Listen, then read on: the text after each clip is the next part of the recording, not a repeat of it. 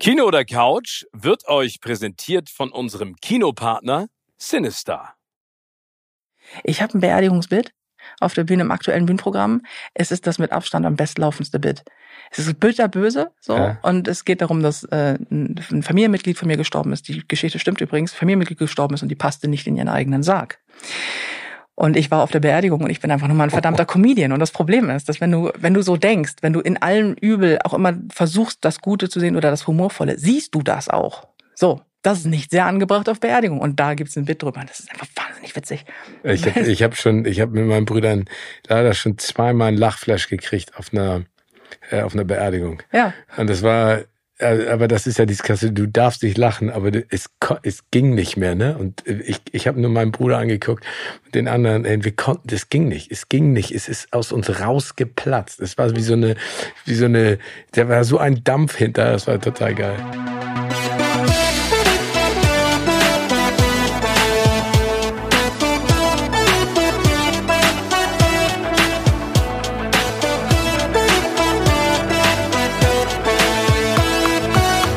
In meinem Podcast Kino oder Couch treffe ich jede Woche prominente Menschen aus den unterschiedlichsten Bereichen. Egal ob aus dem Sport, Musik, Kino, Serien oder Entertainment Business. Und gemeinsam sprechen wir über spannende Filme, Serien und das Leben. Und es wird die alles entscheidende Frage gestellt, Kino oder Couch.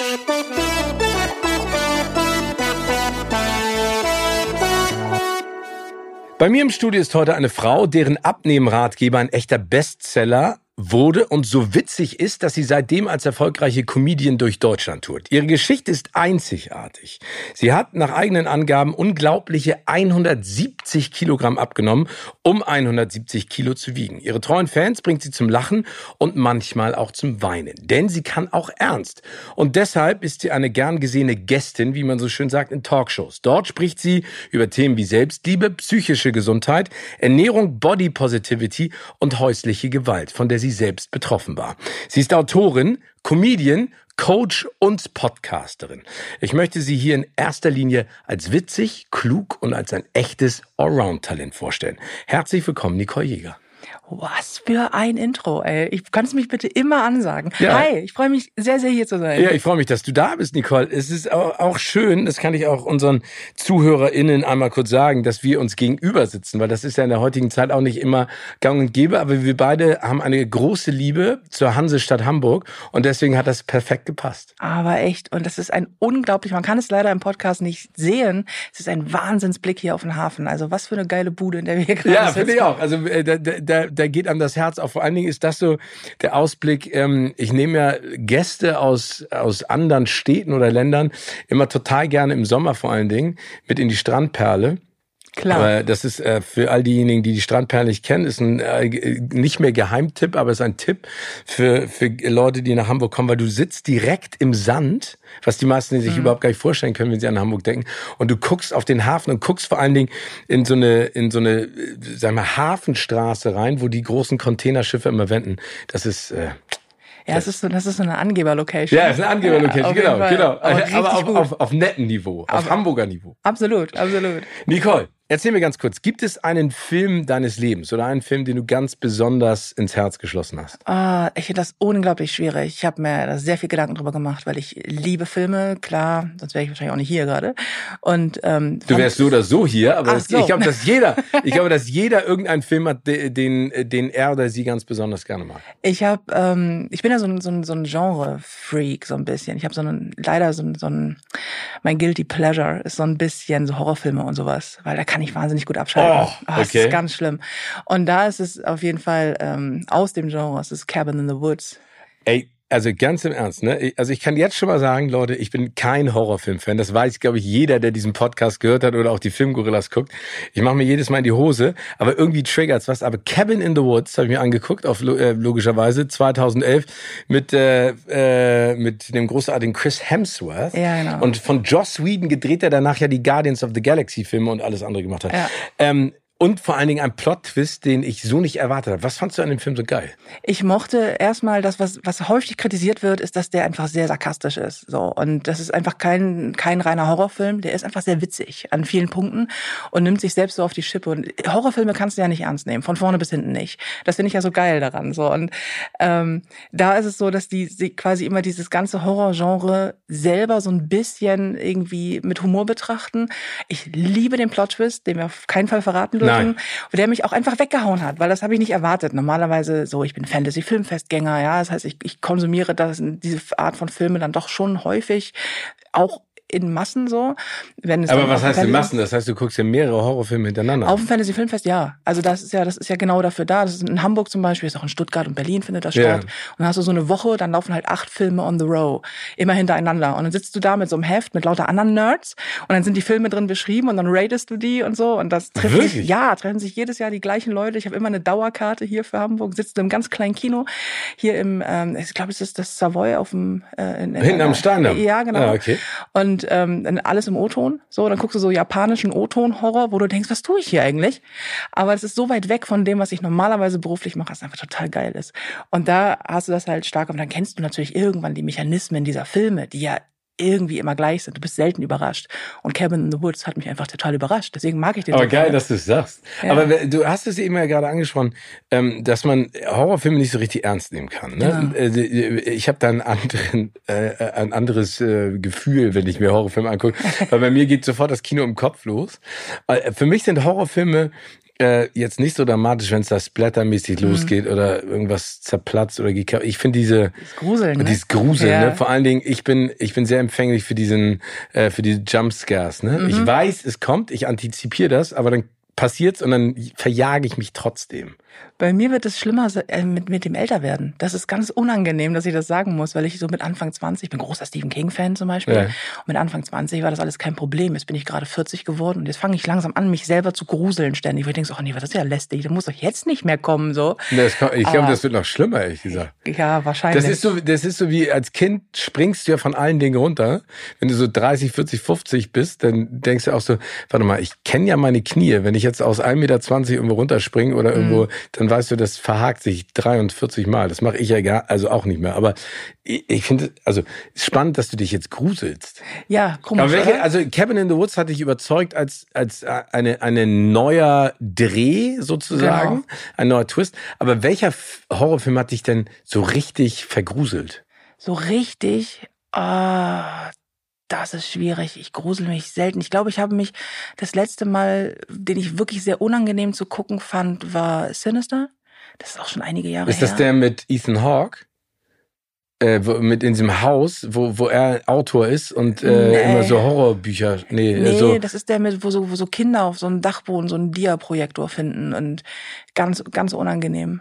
Nee, nee, das ist der. Ist der? Das ist das mit Ethan Hawke, der ist ähm, Autor und der schreibt über, äh, über Kriminalfälle und der zieht mit seiner Familie in ein Haus, in dem, äh, ah ja, in dem genau, sowas passiert stimmt, ist. Und dann, und dann holt er diesen Diaprojektor und dann sieht er diese Verbrechen. Ja, genau. Dann sieht mhm. er, wie, wie so, so, ein, so ein Mädchen äh, ihre Geschwister und Eltern erhängt. Ja, genau. Den fand ich. Oh, den, den fand ich aber ganz, auch. Guck mal, alleine, dass ich darüber spreche, zeig, ich ja. habe den gesehen. Ich musste den sehen. Da und ich habe, ähm, der hat mich wirklich, da, da gab es einen Schreckmoment, mit dem ich nicht gerechnet habe und mit mir zusammen 1100 andere Menschen auch nicht. Das war auch der Eröffnungsfilm auf dem Fantasy Filmfest vor fünf Jahren war äh, boah, mir fällt hoffentlich gleich der Name noch ein. Gab so eine Schrecken, keiner mit gerechnet hat. Und wenn so über tausend Menschen sich zeitgleich zu Tode ja, erschrecken, das rutscht das Kino, der ganze Saal einfach einen Meter weiter nach hinten. Und das war so, man hat das Gefühl gehabt, das Gebäude hat sich gerade verschoben, weil sich einfach alle äh, so erschrocken haben.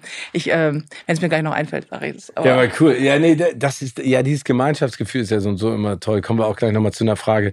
Ähm, ich finde es auch super, wenn du einen Film gemeinschaftlich genießen kannst und du merkst, wie so das nennt man ja im Englischen so schön, so ein Ripple durch die, durch die Menge geht. Ne? Mhm. Wenn du mhm. so auf einmal merkst, dass es so zeitversetzt auch zeitweise passiert. Das ist genauso wie mit Lachern. Ja. Wenn, wenn jemand über einen Witz lacht im Kino, manchmal ist es ja nur eine Person oder zwei und dann merkst du, wie das so langsam das ganze ja. Kino einfängt und, äh, und dann so die Stimmung so komplett dreht. Das ist auf der Bühne aber auch so. Also das glaube ich. Ne, das hast du das auch teilweise, dass Leute glauben auch immer, sagen das auch häufig so, hey, sag mal, ist es nicht einfacher vor 50 Leuten zu spielen als vor 1500? Und ich immer so, nein, nein, nein, nein, weil Humor ist ansteckend und äh, Emotion, also gezeigte Emotion ist ansteckend. Menschen brauchen die große Gruppe, um sich sicher zu fühlen, zu fühlen. Das heißt, wenn einer lacht über ein Gag, dann möchte er sich safe fühlen, dass andere es auch tun. Und das geht viel besser in einer großen Gruppe. Das heißt, da sind Leute eher bereit zu lachen, zu applaudieren, zu johlen und so weiter, weil sie sich geschützt fühlen durch die ganzen anderen Menschen, die auch da sind und halt auch reagieren. Das ist bei 50 Leuten viel schwieriger, weil das einfach nicht diese Massen, äh, dieses Massengefühl hat und weil alle glauben, man guckt sie an. Wo ich mir denke, ich aber spannend, nix, dass so habe ich das noch nie gesehen. Das ist ja total, also es ist eine absolut einleuchtende Theorie. Ja, das ist total spannend. Vor allen Dingen, je größer du spielst, also je größer die Halle, je mehr Menschen, desto langsamer passiert Lachen. Also das fängt immer vorne an und es ist wie so eine Welle. Es klatscht dann nach hinten so einmal durch die kompletten Reihen und dann kommst du vorne zurück zur Bühne. Das ist ganz spannend. Das habe ich am Anfang gelernt, dass du einfach viel langsamer spielen musst. Zum Beispiel, also meine, die die die Bits und die Gags sind langsamer, wenn die Menschen, wenn du mehr Menschen da hast, weil das dauert, bis das zurückkommt, bis alle reagiert haben, wie träge Publikum ist. Also nicht, weil das Publikum träge ist, sondern weil Humor und Emotionen einfach ähm, nicht bei jedem sofort gleich funktioniert. Und weil sich halt Lachen ansteckt, steigert sich das so nach oben. Und das ist äh, am Anfang war das sehr verunsichernd für mich mittlerweile. Aber so funktioniert es halt auch im Kino. Das ist ganz geil irgendwie. Ja, aber das, was du gerade gesagt hast, finde ich, das ist ja, also ich bin jetzt ja kein Comedian, aber ähm, ich mache ja auch Bühnenmoderation und sowas und äh, ab und zu auch den einen oder anderen Gag. Und es ist spannend, dass du es erzählst gerade, weil ich, ich hatte in so vor 20, 25 Jahren hat auch so einen Moderationscoach, der mhm. auch immer gesagt hat, du musst den Mut haben, dass sich ein Gag oder etwas, was du gesagt hast, setzt. Mhm. Ne? Weil die, die, der automatische Trugschluss, den man da hat, ist, du musst den Gag noch mal größer machen, wenn nicht sofort jemand reagiert. Und mhm. deswegen ist es total richtig, was du sagst, weil manchmal sagt man was und es kommt dann nicht direkt an und dann dauert es ein paar Sekündchen und manchmal machst du die Pointe oder den Gag oder den Witz kaputt, indem du direkt weiterredest. Das stimmt. Und diesen Mut, diese Stille kurz auszuhalten, das ist übrigens, also ich finde, Stille auf der Bühne ist unerträglich, also wenn das Publikum erstmal nicht reagiert, ähm, wenn bei einem Gag ist unerträglich. Ich habe auch viele emotionale Parts, da ist es halt sehr leise, das soll auch so sein. Das ist was anderes. Aber wenn du einen Gag bringst und der vor allen Dingen der immer funktioniert und erstmal passiert nichts und diese eins zwei Sekunden auszuhalten, das sind Jahre. Ich altere Jahre auf die, in diesem Moment und denke mir so, oh mein Gott, wenn der nicht funktioniert, was mache ich dann? Weil du musst aber Menschen Zeit geben, a zu verstehen, was du gesagt hast und dann jeder Mensch, der da sitzt, ist in seiner ganz eigenen eigenen Lebenssituation gekommen. Und du holst die ja da raus. Die Aufgabe eines Comedians ist ja nicht nur witzig zu sein, sondern auch dafür zu sorgen, dass du gerade mal für den Moment, wo du da sitzt, und das ist meiner Meinung nach auch die Magie von Humor, alles vergisst, was sonst in deinem Leben passiert. Also alles, was negativ ist, kannst du draußen lassen, du kommst rein, wirst unterhalten, quasi beworfen mit einem guten Gefühl und gehst hoffentlich mit einem etwas besseren Gefühl als vorher. Aber erstmal kommen die Leute ja rein mit ihrem Alltag, mit ihrem Leben, mit ihrem Problem und die musst du alle einfangen. Und das dauert manchmal. Und da gerade am Anfang zu verstehen, ähm, dass du manchmal warten musst und dass du die Leute abholen musst und dass das manchmal unerträglich ist für dich selbst als Comedian auf der Bühne, das war am Anfang äh, ein sehr, sehr hartes Brot. So heute weiß ich das und kann da auch gut mit um. Und auch wenn mal was nicht passiert, habe ich natürlich tausend Sachen im Repertoire, die das dann wieder einfangen. Aber mein Gott, vor einigen Jahren bin ich da auf der Bühne verreckt. Jeden Abend. Dann kommt man in den Schwitzen und denkt so, oh Gott, was mache ich? Kann sich das Loch im Boden auftun? Ich kann schnell verschwinden. Ja, genau. Ja, vor allen Dingen, ähm, du musst das ja irgendwie retten. Also Leute kommen mit einer Erwartungshaltung zurecht. So. Und ähm, die Erwartungshaltung ist ja nicht, ich habe heute einen schlechten Tag und ich habe den Gag versaut und übrigens habe ich was vergessen. Das ist nicht die Erwartungshaltung. Die Erwartungshaltung ist, jeden Abend lieferst du das Beste, was du kannst. Das mache ich auch. Also so gut ich es am jedem Abend kann, liefere ich das Beste. Manchmal funktioniert es aber halt nicht. Und ähm, da zu wissen, das ist okay. Also ich gucke mir, wenn ich mir irgendwie so ganz große US-amerikanische Stand-up-Comedians angucke, die halt, ähm, weiß ich nicht, vor 50 Millionen Menschen schon gespielt haben, gefühlt, dann denke ich so, euch passiert das auch. Und ja, ja, ist, deswegen gucke ich das auch, um zu wissen, so, okay, euch passiert das auch. Und ihr habt da Wege, mit umzugehen. Oder manchmal struggelt man einfach auf der Bühne. Das ist völlig normal, weil es ja auch in Anführungsstrichen erstmal nur ein Job ist, mit dem Unterschied, dass dir dabei einfach tausende Menschen auf die Finger gucken. Und ähm, ich, am Anfang habe ich immer gedacht, es muss alles wahnsinnig perfekt sein. Ich darf keine Fehler machen. Die Wahrheit ist, Menschen lieben Fehler. Publikum liebt Fehler. Publikum liebt es, wenn du da stehst und einfach kommentierst, dass du gerade nicht weiter weißt, weil dann fühlen sie sich dir sehr, sehr nah, weil jeder Mensch scheitert. Authentizität, ja, das ist das magische Wort. Ganz genau. Und ähm, zu, festzustellen, dass der, der da auf der Bühne steht, halt auch nur ein Mensch ist, der äh, einfach auch nicht immer alles richtig macht, dass nichts bringt das einem das Publikum näher als genau das. Und das ist irgendwie ganz cool. Das Spannende ist, glaube ich, ähm, wenn man sich mal überlegt, ich habe letztens eine Performance gesehen von Ricky Gervais. Mhm. Und das war ein Test. Ne? Also mhm. er hat gesagt, er testet sein neues Programm in einem Theater, um zu gucken, welche Gags funktionieren. Das machst mhm. du ja mhm. auch. Und dann ähm, das sozusagen zu erweitern. Und das war für mich wirklich so ein Eye-Opener, weil ich es total spannend fand zu sehen, wie er mit dem Publikum umgeht und vor allen Dingen, wie er daran arbeitet. Mhm. Und das hat mich vor ein paar Jahren, glaube ich, auch so ein bisschen in meinem Job sicherer gemacht. Nicht, dass ich mich unsicher gefühlt habe, aber ich habe trotzdem bin ich noch aufgeregt ne? und, mhm. und denke dann auch immer so, wow, wenn was schief geht und wie machst du es? Aber ich habe irgendwann realisiert, genau das, was du gesagt hast, Fehler sind total natürlich und menschlich und passieren jedem, egal wie lange du im Geschäft bist, wie professionell du bist, egal vor wem du auftrittst, vor wie vielen Menschen. Und man muss es passieren lassen und damit natürlich umgehen. Also es gibt Fehler, Versprecher, die überspielt man einfach, ne? Aber es gibt ja auch Dinge, wo du einen Wortdreher hast, ein Alter falsch, Jahreszahl, ja. keine Ahnung. Und damit kannst du dann umgehen. Und ich glaube, das ist die, die Souveränität und auch die, auch, auch dieses Selbstbewusstsein, was hier äh, Kevin Hart, in, äh, die die ganzen äh, äh, großen Comedians ja auch können, ne? also äh, John Carr und wie sie heißen, wenn mhm. sie vor großem Publikum auftreten, dass sie da einfach diese dies, diese Selbstsicherheit haben. Ne? Wenn jemand aus dem Publikum irgend, irgendwas Schlimmes brüllt, mhm. kannst du direkt darauf eingehen. Das machst du ja sicherlich auch in der Art und Weise. Ne? Absolut, ja. Das ist natürlich eine Sache, die du mit der Zeit lernst, über die Jahre, um genau ja. zu sein. Und das Schwierige an ähm, am Stand-up-Comedy, das ist bei deinem Job aber auch nicht anders, ist, dass du gerade bei so Live-Sachen, was ja Bühne immer ist, aber Fernseher auch häufig, du hast ja nur diesen einen Schuss. Und ähm, da einfach nicht sich selber so zu sehr zu stressen, sondern einfach zu wissen, ich werde Fehler machen und das ist komplett in Ordnung. Und wenn Leute komisch reagieren, dann überlegst du dir, wie du darauf zurückreagierst. Und meistens ist es intuitiv. Also wenn es wenn es läuft, dann läuft so. Und dass es völlig normal ist, dass du einfach mal Sachen verdrehst oder falsch sagst und dass du das ganz normal kommentieren kannst, ist auch Teil des Profitums. Also nicht einfach völlig zu verzweifeln, zu sagen, oh mein Gott, ich habe einen Fehler gemacht. Meistens merken Leute das nämlich nicht, weil gerade bei so bei so bei Stand-up-Comedy, da ist natürlich sehr sehr viel. Das ist ja auch die, die das Handwerk dahinter ist ja nicht, du weißt alles auswendig und betest den Text runter. Das ist keine Stand-up-Comedy. Stand-up-Comedy ist lebt von der Spontanität und vom Eingehen aufs Publikum und vom Anpassen der der Gags an die Stimmung des Abends, die jeden Abend anders ist, weil Menschen anders sind, weil Städte anders sind und so. Und ähm, da einfach hinzugehen und und zu wissen, okay, das wird jetzt vielleicht richtig gut oder vielleicht auch nicht, aber wir liefern einfach das Allerbeste ab.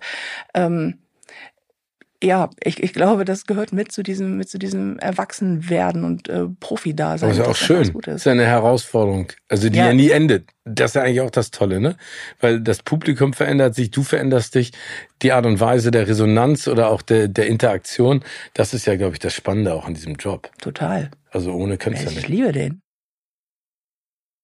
Nicole, kommen wir kurz einmal zu Serien. Bist du oh. denn auch genauso ein Serienfan? Ich bin ein, ich bin ein großer Serienfan ähm, vereinzelter Serien. Dann erzähl mal. Ich bin, ich bin ein riesen, riesen Fleabag und oh. Ted Lasso Fan. Und okay. Kommen wir einmal, also äh, Ted Lasso, da, also Ted Lasso. das ist ja für mich die All-Time Favorite. Also ähm, äh, Phoebe Waller-Bridge und Fleabag habe ich jetzt ja. schon von vielen gehört. Also Thomas Schmidt zum Beispiel, ähm, ein sehr geschätzter Kollege ja von der Florida mit Baywatch Berlin und sowas, mhm. ist auch ein riesen Fleabag-Fan. Ähm, ich finde die Serie gut. Mhm. Ähm, ich weiß auch, warum die alle so geil finden. Mhm. Im Vergleich zu Ted Lasso hat sie für mich nicht die Qualität. Das ist aber auch ein fieser Vergleich. Ja, aber ähm, es ist, also es ist, ich versuche jetzt nicht Äpfel mit Birnen zu vergleichen, aber ich versuche, glaube ich, die Art und Weise, also das klingt jetzt total doof, ne? Aber es gibt für mich einen Humor, den ich super finde, mhm. den ich äh, äh, total lustig finde.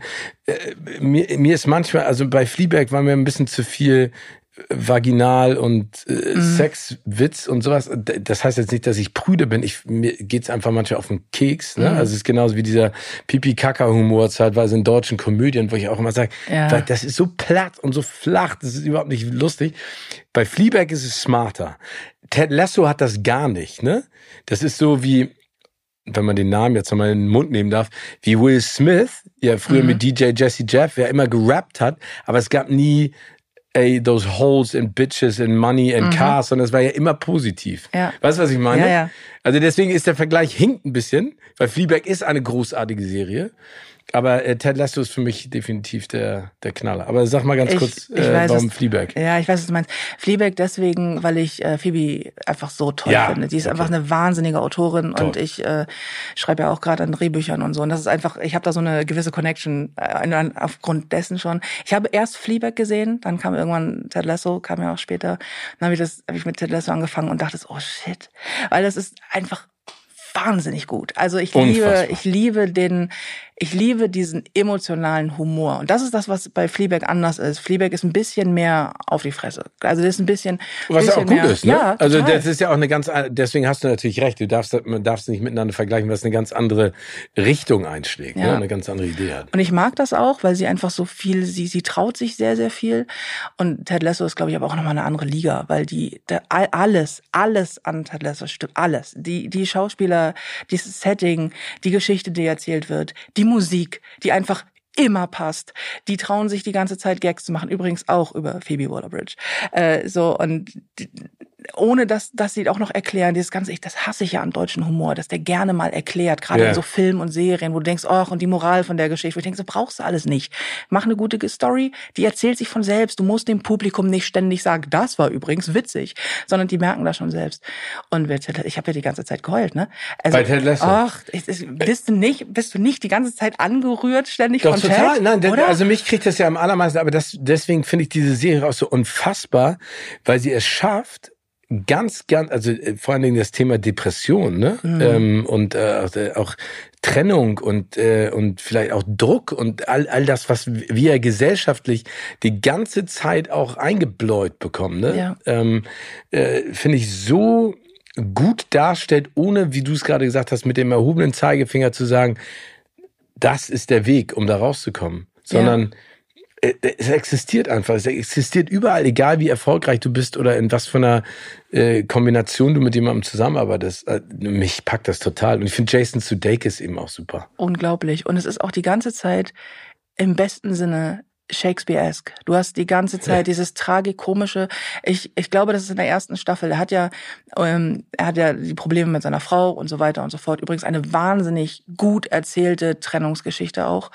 Und es gibt diese Szene, du erinnerst dich bestimmt in, in der Staffel 1, da trifft er seine Frau mit den Kindern auf diesem Fußballfeld mhm. und die trauen sich, ihn hinlaufen zu lassen, weil die ihnen nicht entgegenkommen, was auch schon so eine geile Bildsprache ist. Und er rennt alleine über dieses Footballfeld Umfeld und die halten es die ganze Zeit auf, die Kamera aus der Ferne und du siehst ihn am Ende da so hinlaufen, bevor, er, also er stellt erstmal fest, dass die nicht auf ihn zukommen, keinen einzigen Schritt und er läuft dann. Und dieses, dieses, die Musik dazu, aber auch wie er wie er da einfach hinrennt. Du siehst diese, diese Totale über dieses Feld, wie wahnsinnig einsam er ist und zu seiner Familie rennt und einfach ähm, gegen eine Wand läuft. Gegen Prinzip, eine Wand ne? läuft und es aber trotzdem so wahnsinnig witzig ist, weil du denkst, oh Gott, und die halten es einfach aus. Ich bin in jede einzelne Szene hart verliebt, so und ich liebe es, wie wie wie das da erzählt wird. Und ich liebe sowieso dieses ganze Shakespeare-eske, so dieses dieses ähm, tragik komische. Meiner Meinung nach lebt Humor ja davon, dass das was mit Schmerz zu tun hat, ganz viel, nicht immer, aber auch ganz viel. Und alles, was irgendwie mies ist, kann sehr humorvoll erzählt werden und das macht Ted so einfach wie kein zweiter so. Aber wäre es diese, würde es diese Serie nicht geben, wäre es nur Fleabag. Ja, okay. Aber äh, also ich, ich, ich akzeptiere beides, weil das ist ganz, ganz hohes Niveau. Mhm, beides, ganz unterschiedlich. Ähm, das, was du gerade gesagt hast, ist, ist sehr interessant, weil das sind auch Dinge. Ähm, ich habe mal mit, mit Robbie Williams, äh, mit Robin Williams vor langer Zeit ein Interview führen dürfen. Ähm, und ich meine, guck den Robin Williams an, guck den Jim Carrey an. Äh, zwei auch komplett unterschiedliche Menschen, aber mit einem unfassbaren Improvisationstalent. aber auch beide mit einer ganz, ganz tiefschwarzen Seele oder am, am tiefschwarzen Loch in deren, in deren Seele. Ne? Ja. Und äh, das, was du gerade gesagt hast, und da kommen wir auch jetzt gleich nochmal äh, zu dem, wie, wie, wie deine Karriere jetzt auch verlaufen ist und was da alles passiert ist. Äh, Komik und Tragik, ne? weil du es hast eben als Tragik-Komödie gesagt, sind ja komplett unterschiedliche emotionale Ebenen, aber sind so miteinander verwoben, und Robin Williams hat eben auch damals gesagt, dass er selber die Motivation nutzt, weil er so traurig auch ist, lustig sein. Also das ist sozusagen, er, er, er füllt durch die positiven Reaktionen des Publikums sein Loch. Mhm. Und ähm, das fand ich extrem traurig, aber auch extrem positiv. Ich meine, Mirko Nonchef, ja. ne? Äh, äh, äh, was für ein Wahnsinnstalent, aber auch nicht glücklich, glaube ich, ne? Obwohl man ja auch nicht weiß, was passiert ist, aber mhm. ich glaube nicht glücklich. Und ähm, deswegen ist das für mich die ganz, ganz hohe Kunst, äh, Filme zu machen oder Serien zu machen. Also die emotionale Komödie zu schaffen, das, was du auch gerade angesprochen hast. Ja, ich glaube, ähm, gute Kunst, wobei das schwierig ist, das so zu sagen, aber ich glaube, ähm, ohne Melancholie schaffst du es nicht. Hm. Und ähm, das ist ja auch das, was zum Beispiel auch äh, Ted Lasso trägt, ist ja auch Melancholie, das Gefühl. Und ähm, aus Erfahrung, das ist aber nur meine Sicht und mein, mein, äh, meine Herangehensweise an Kunst. Ich bin am besten, wenn es mir schlecht geht. Und ähm, ich also aber auch auch was Humor angeht, weil ich einfach ich mache Menschen unglaublich gerne glücklich. So ich liebe mein Handwerk, weil ich Emotionen auslösen kann, die am Ende gut sein sollen. Ähm, und weil ich, weil ich einfach möchte, dass Menschen sich besser fühlen. Aber aus einer Situation heraus oder aus einer Geschichte heraus, die mit Gutfühlen gar nichts zu tun hat, so, sondern das genaue Gegenteil davon ist. Und ähm, ich glaube, dieses Tragik ist Komik in Spiegelschrift. An diesem Satz ist wahnsinnig viel dran. Und man hat immer das Gefühl, ja, wenn etwas sich nicht gut anfühlt, dann kann es nicht witzig sein. Und ich, das ist vollkommen falsch, weil Humor hat nichts mit den schönen Dingen des Lebens zu tun. Schöne Dinge des Lebens sind nicht witzig. Hallo, mein Name ist Nicole Jäger, mir geht's wahnsinnig gut, ich bin schweinereich und mache jetzt 22 äh, Jahre Urlaub. Interessiert keine Sau. Das ist nicht witzig. Witzig ist Scheitern. Witzig ist das, was weh tut. Witzig ist das, was uns alle verbindet, ist nicht die Sonnenseite des Lebens. Das, was Menschen miteinander verbindet, ist das, was was uns passiert, was negativ ist, das, was weh tut, das ist die, die das ist die Ebene, auf der wir connecten, glaube ich. Weil das ist so, das ist dann runtergebrochen. Dann geht es nicht mehr um Schönheit, dann geht es nicht mehr um, um Status, dann geht es nur um das, was du fühlst. Und zwar um diese Gefühle, die einen hilflos machen. Und wo man das Gefühl hat, ich, ich brauche jemanden oder ich brauche Menschen oder ich brauche ein gutes Gefühl. Ich glaube, auf der Ebene, wo wir alle ein bisschen nackt sind, da verbinden sich Menschen. Und ähm, jeder, der einen Partner hat, mit dem er tief verbunden ist, weiß das auch. Du bist ja nicht, weil nur weil du gut aussiehst. Du bist ja verbunden, weil du Geheimnisse teilst, weil du Gefühle teilst, die ähm, manchmal auch dreckig oder eklig sind und so. Das ist ja das, was dich zusammenbringt. Und so ist es ähm, beim Humor, glaube ich, auch. Also Humor ist die, Humor und, und, und Schmerz haben die gleiche Schnittstelle, weil es auseinander entsteht, teilweise. Nicht immer, aber ähm, ja, häufig, glaube ich. Und so entstehen dann halt wirklich geile Serien und Filme. Ähm, ja, ich bin, ich bin da ganz bei dir, was das angeht. Sehr schön. Bist du denn Team Kino oder Team Couch? Ich glaube, du hast es eigentlich gerade äh, vorhin auch schon durch dein, äh, durch dein äh, Fantum des äh, Fantasy Filmfests bestätigt. Also du gehst gerne ins Kino. Ja, man möchte das meinen. Ich gehe gerne zum Fantasy Filmfest, aber äh, zum Thema äh, irgendwie lustig sein und, und strugglen, ich habe eine ganz harte Soziophobie. Ich habe Angst vor Menschenmassen. Und äh, mich ins Kino muss man mich hinprügeln. Wenn ich da bin, geht's. Aber alles, was mit äh, unbekannten Umgebungen zu tun hat, finde ich ganz schwierig. Menschen kennenlernen, die ich noch nie gesehen habe, ganz schwierig. Das ist immer Pretend. Also ich, ich tue immer so, als wenn ich das alles ganz easy mache, aber in Wirklichkeit bin ich vorher immer so, oh, und mein Management zieht mich an den Haaren dann hin und so. Und äh, Woran liegt das? Ähm, weiß ich nicht. Also hattest du das schon immer oder ja, gab's ja, ja, okay. ich habe das ich fand war als Kind schon menschenscheu. Ist natürlich spannend, wenn man weiß, was ich beruflich mache, so, aber das ist was anderes. Bühne ist Safe Space, da passiert ja nichts oder Kamera geht. Also, also wenn ich arbeite, ist das alles kein Problem, aber privat ist zum Bäcker gehen eine Herausforderung. Jetzt kein Witz. Deswegen gehe ich auch nicht so gerne in Kinos, weil da sind ja viele Menschen und ähm, Aber du würdest gerne in Kinos gehen, wenn du wenn du das nicht hättest. Weiß ich nicht. weiß ich nicht. Aber dann lieber die Couch. Dann super gerne, super, super gerne Couch äh, und äh, mit, mit, mit guten Filmen. Und ja, doch, finde ich, finde ich gut. Also manchmal Kino, aber eher Couch. Ich kann, ich kann äh, dieses Gefühl verstehen. Ich hatte ja immer die Hoffnung, dass die Pandemie dafür sorgt, dass die Scheiße äh, in der Gesellschaft ausgesiebt wird.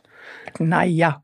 Äh, ja, man kann ja naiv und optimistisch immer in die Zukunft blicken. Ich glaube, es ist genau das Gegenteil geworden. Ich ja. finde, die, die Leute sind, und ich sage das jetzt mal sehr drastisch, noch asozialer und linkischer und egoistischer geworden, als sie vorher schon waren. Und das finde ich manchmal sehr problematisch. Ja. Also das finde ich, das, das, das klingt jetzt so komisch, verletzt mich persönlich. Ne? Also dieses äh, komplett desinteressierte und äh, da kriegt man, also also eine Soziophobie ist ja noch etwas anderes auf mhm. einem anderen Level, aber ich habe manchmal einfach auch gar keinen Bock mehr, diese Dreistigkeit und dieses ähm, Ich und Ich und äh, ja. es, ma es macht einen so müde. Ich habe das auch gedacht nach der Pandemie, dass ich dachte, das Schlimmste, jetzt mal abgesehen von all den Krankheitssachen, was die Pandemie hinterlässt, ist das Wissen, dass du von Menschen umgeben bist, die sich so benommen haben, wie sie es in den letzten zwei Jahren äh, während des Lockdowns und so getan haben. Und denkst, echt, die sind ja immer noch da, ne? Die sind ja nicht weg durch Corona. Und ähm, das ist, das, wo ich denke, oha, mit dem Wissen leben wir jetzt. So, das ist die Gesellschaft, in der wir uns bewegen. Und ganz ehrlich, auch das, vielleicht ist da auch, ähm, auch so ein, auch so ein Comedy-Ding bei mir und generell bei allem, was ich mache. Ich versuche halt, es ein bisschen besser zu machen. Also bescheuert das klingt, das ist ja immer so ein Weltrettungsgedanke, der ja völlig, völlig, völlig an den Haaren herbeigezogen ist. Nein. Aber ich glaube daran. Sich anders. Ja, ich glaube halt so ein bisschen, ich weiß nicht, kennst du dieses Sinnbild mit diesem Seestern? Das so 50.000 See, 50.000 Seesterne an so einem Strand liegen und dann kommt so ein kleiner Junge und nimmt einen und wirft ihn ins Meer zurück und irgendjemand lacht ihn dafür aus und meint so, was machst du das? Du kannst ja auch nicht alle retten. Er meint so, nee, für alle nicht, aber für den Seestern macht das hier gerade einen Unterschied.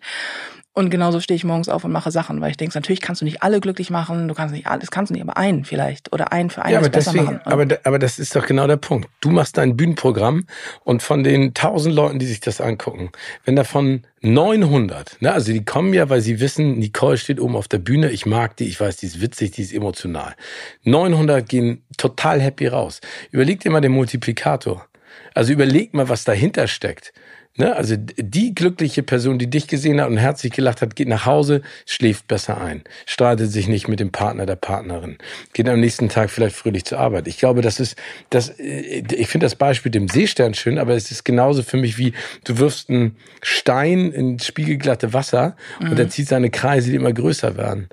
Ich, ich glaube, ich glaube, wenn wir verzweifeln daran, dass die Masse nicht beeinflussbar ist, das ist ja auch der Gedanke, äh, dass wir als Klimaschützer alle aktiv werden können in unserem eigenen Kosmos. Mhm. Und der beeinflusst dann wieder andere. Und die beeinflussen dann wieder andere. Ich glaube, das ist, also ich finde das, was du machst, total toll und auch beeindruckend, wie du mit deinem eigenen Ich und mit deinem eigenen Problem auch nach draußen gehst und dich öffnest. Es ist manchmal, manchmal ist es, ähm, habe ich so Momente, wo ich denke, genau dafür. Also ich frage mich ja selber manchmal, warum mache ich das eigentlich? Weil ich arbeite einfach wahnsinnig viel und du kriegst natürlich, ich bin eine große übergewichtige Frau in der Öffentlichkeit. Ich spreche über das Thema Body Positivity, ich spreche ganz viele Themen an, über die Menschen nicht so gerne reden wollen und breche mit ein paar Tabuthemen und so.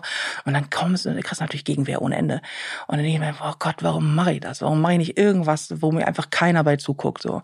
Und dann hast du einen Moment, dann komme ich von der Bühne und dann kommt jemand zu dir und sagt irgendwie so, pass auf, ähm, ich werde jetzt nach Hause gehen, meinen siebenjährigen Sohn wecken und ihm sagen, morgen gehen wir ins Schwimmbad.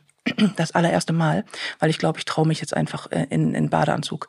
Und ich denke so, okay, dafür, ja. Genau. Oder eine Frau steht an der Bühne und meint, darf ich dich mal umarmen, weil die irgendwie mir geschrieben hat, meinte, pass auf, ich liege irgendwie im Krankenhaus mit einem Hirntumor und hat ein Buch gelesen von mir und meinte, ich muss dich kennenlernen und wenn ich jetzt nicht kämpfe, dann lerne ich dich niemals kennen.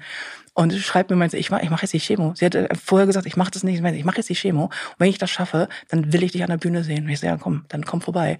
Und die hat's gebackt so. Und ich denke so, ja, okay. Weißt du, also, ja, das ist mein Seestern. So, und genau. äh, da, da denke ich so, okay, dafür, dafür stehe ich dann morgens gerne wieder auf, auch wenn ich mich manchmal echt, echt, echt, echt Angst habe vor Menschen und so, da denke ich so, dafür. Ja, ich glaube, jeder hat einen beschissenen Tag, aber ich glaube, das ist ja, ja die Resonanz, die du zurückbekommst. Ich würde gern einen Schritt noch zurückgehen mhm. mit dir, weil du es ja eben auch angesprochen hast, äh, mit auf der Bühne stehen, ähm, weil ich das ja auch in der Vorstellung gesagt hast. Du bist bekannt geworden durch dein Buch Die Fettlöserin. Ja. Und da hast du beschrieben, wie du von 340 Kilo auf 170 Kilo abnimmst. Mhm. Ähm, was, also das ist jetzt eine doofe Frage, ne? aber war es wichtig für dich, das zu teilen? Und was hat das mit dir und deinem Gefühl für deinen Körper und dein Selbstbewusstsein gemacht? Ja, es war ganz lustig. Ich kam nicht auf die Idee, ein Buch zu schreiben. Das war nicht meine Idee. Das war die Idee von äh, meinem Verlag, von Rowold. Ähm, ich habe ich hab einen Blog gehabt, weil damals, als ich über 300 Kilo gewogen habe, war mein Leben halt fand halt im Wohnzimmer statt. Ich bin nicht rausgegangen. Wenn du über 300 Kilo wiegst, mit 340 Kilo, da kommt das Leben zu Besuch oder das findet nicht statt. Du gehst nicht raus. So, du kannst es, ich, kann, ich konnte es körperlich gar nicht. Ich hätte es ähm, psychisch nicht gekonnt, das ging nicht. Und ich habe irgendwann mal ähm, ich habe mit fünf Jahren angefangen mit Diäten. Ich dann war mit 25 war dann einfach alles ganz fürchterlich. Und dann dachte ich, so wie ich es bisher gemacht habe mit Diäten und Kuren und den ganzen Hungern und dann wieder alles zunehmen, das scheint ja offensichtlich nicht zu funktionieren. Ähm, ich muss das anders machen und habe als Teil dessen, wie ich es versuche anders zu machen, also mit Sport und natürlich Ernährung, das klar, aber vor allen Dingen Arbeit an meinem Selbstwertgefühl und an meinem an der Frage, warum lasse ich so weit kommen? Was ist da eigentlich? Was ist bei mir denn kaputt, dass ich denke, ich muss das jetzt irgendwie kompensieren und in meinem Fall halt nicht mit Alkohol oder mit Sex oder mit Drogen, sondern mit Essen. Das ist halt mein Umgang damit. Und ähm, habe angefangen zu bloggen. Ich hatte einen Blog weil ich dachte, ich muss mich der Welt mitteilen. So, ich muss was sagen. Ich muss sagen, abnehmen ist übrigens nicht leicht, auch wenn einem das immer erzählt wird. Und es ist auch nicht die ganze Zeit toll. Und wenn du 60 Kilo abgenommen hast, siehst du einfach nicht besser aus, sondern es hängt ganz viel und, und so weiter. Und ich wollte so gerne mit diesen ganzen Mythen übers Abnehmen aufräumen und mir selber so ein bisschen Kontrolldruck machen, dass ich denke, so komm, dann schreibst du einfach. Dabei sieht dich keiner. Und du musst auch mit Menschen erstmal keinen Kontakt haben. Aber es sind Menschen da, die das lesen und die, die am Ball, die, die mit am Ball sind, die vielleicht mitfiebern und die auch, die auch wissen wollen, wie es dir geht. So. Und daraus entstand das Ganze, dass ich diesen Blog hatte. Dann habe ich irgendwann gedacht, ich habe sehr viel abgenommen und habe irgendwann gedacht, so was machst du eigentlich beruflich? Hm, in welche Richtung gehst du? Und habe ganz viele Zuschriften bekommen von, also wirklich sehr viele, von Menschen, die sagen, kannst du mir helfen? Und ich habe gesagt, ja, also wenn du eine Diät machen möchtest, kann ich dir nicht helfen. Wenn wir daran arbeiten wollen, dass du vielleicht ein bisschen besser mit dir klarkommst und dich ein bisschen mehr magst, dann schaffst du, hast du vielleicht auch die Kraft, etwas an deiner Ernährung und deinem Sport zu ändern dann kann ich dir vielleicht helfen. Und hatte ich den Gedanken, dass ich, ähm, vielleicht machst du eine Praxis auf für Essgestörte, weil ich bin ja hochgradig essgestört. Und das ist natürlich eine Quatschidee, ne? Also in Deutschland ist das natürlich Blödsinn. In den Staaten ist völlig normal, dass übergewichtige Abnehmcoach sind und dass ehemalige Drogenabhängige einfach äh, Drogenabhängige beraten. In Deutschland nicht. Und da dachte ich so, äh, Warum glaubst machen. du, ist das so? Also ist das in Deutschland äh, nicht zertifiziert, nicht studiert? Ja, es ist zum einen genau das. Also du musst es auf dem Blatt Papier stehen haben, ähm, dass du irgend, dass du irgendwas kannst, was natürlich erstmal nicht richtig ist. So und ähm, ich, ich glaube, dass Deutschland als Gesellschaft einfach sehr manchmal nicht so klug ist. Also um es vorsichtig zu formulieren, wir sind einfach in vielen Punkten einfach nicht so offen. Wir sind sehr reglementiert, wir haben sehr viel Angst vor allem. Wir glauben, es war ja schon immer so, also muss es schon immer so sein und so.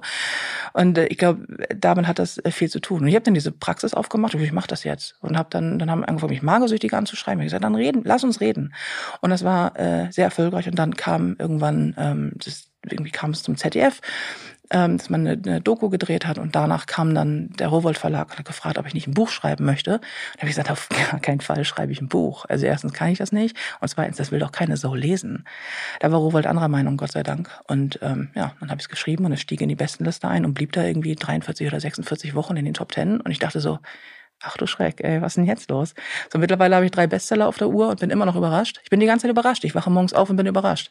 Aber das ist doch schön. Also ja. überrascht sein ist ja was Positives, weil, weil man dann vielleicht, weil einen das auch ein bisschen erdet. Ne? Also der Erfolg kann einem ja auch manchmal, sage ich mal, äh, Flusen in den Kopf setzen. Aber wenn man überrascht ist, bedeutet das nur, du magst das, was du tust und äh, bist da sehr, äh, äh also reflektierst dich ja auch selber.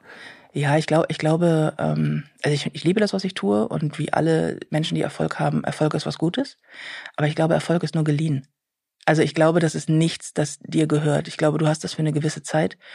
Und ähm, ich möchte gerne, auch wenn das alles vorbei ist, immer noch mich gut fühlen und immer noch eine gute Zeit haben und nicht alles daran hängen. Fühlst du dich denn jetzt gut? Also für, war, war der Blog und auch das Buch und auch die ZDF-Doku, war das etwas, was die gehofft hat, viel besser auch mit dir klarzukommen? Oder, oder gibt es immer noch diese Dämonen, sage ich jetzt mal? Ja, äh, Fünftausende. Dämonen. Und ich glaube auch nicht, dass ich die loswerde. Ich habe nur einen, in den meisten Tagen habe ich einen Weg gefunden, damit umzugehen. Und ich spreche sehr offen darüber, dass es okay ist, nicht okay zu sein und dass man trotzdem gutes Leben führen kann und dass man ein Recht auf ein gutes Leben hat, völlig egal, wie du aussiehst erstmal. Und ähm, ziehe viel aus dem, dass sich andere Menschen besser fühlen. Da haben wir es wieder. Ja, nicht direkt perfekt. Das ist ja auch, wie genau. gesagt, ein, was ja total toll ist.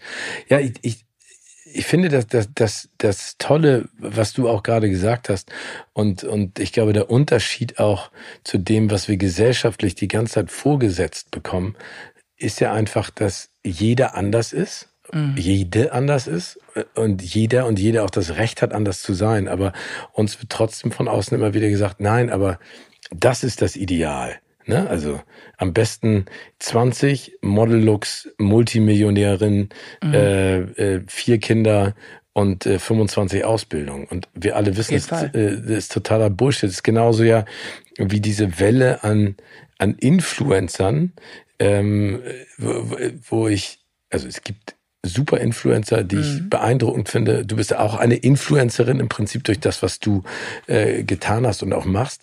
Ähm, aber das ist teilweise, das ist für mich auch nicht mehr greifbar, ne? Es ist auch nicht gesund. Nee. Also es gibt ja auch Zahlen darüber, dass sich einfach durch diese, dieses, diese, diese Art, wie Menschen sich präsentieren auf Instagram, auf Facebook und so, die ganzen Social Media Plattformen, dass das die Zahl der, ähm, der, der Depressionen bei Jugendlichen einfach weiter hochtreibt, der Essgestörten bei Jugendlichen und Kindern, so dass das äh, die, die, die Suizidrate steigt bei ganz vielen, äh, ganz vielen Altersgruppen, wo man denkt so, oh, das, es ist auch so offensichtlich, dass das nicht okay ist, weil du hast natürlich genau. ein Bild. Wenn ich ein Bild von mir mache, hier, ich stand vorhin draußen auf der Terrasse und habe ein Bild gemacht, klar, für meinen Instagram-Account. Nicht eins, 50. Und das Gute davon wird genommen. Und dann hat man immer das Gefühl, so, ähm, so sieht man halt aus, wenn man ein Foto macht. Ich so, nein, so siehst du nicht aus, wenn du ein Foto machst. Ich stelle ja auch ständig Bilder ein, wo ich einfach aussehe wie eine Tüte Quark, weil ich genau das einfach sagen möchte. So, so sieht man übrigens normal aus. Und normalerweise trage ich auch kein Make-up und schon gar nicht morgens sehe ich aus wie Gottes Geschenk an die Menschheit, sondern eher wie ein Panda, weißt du? So.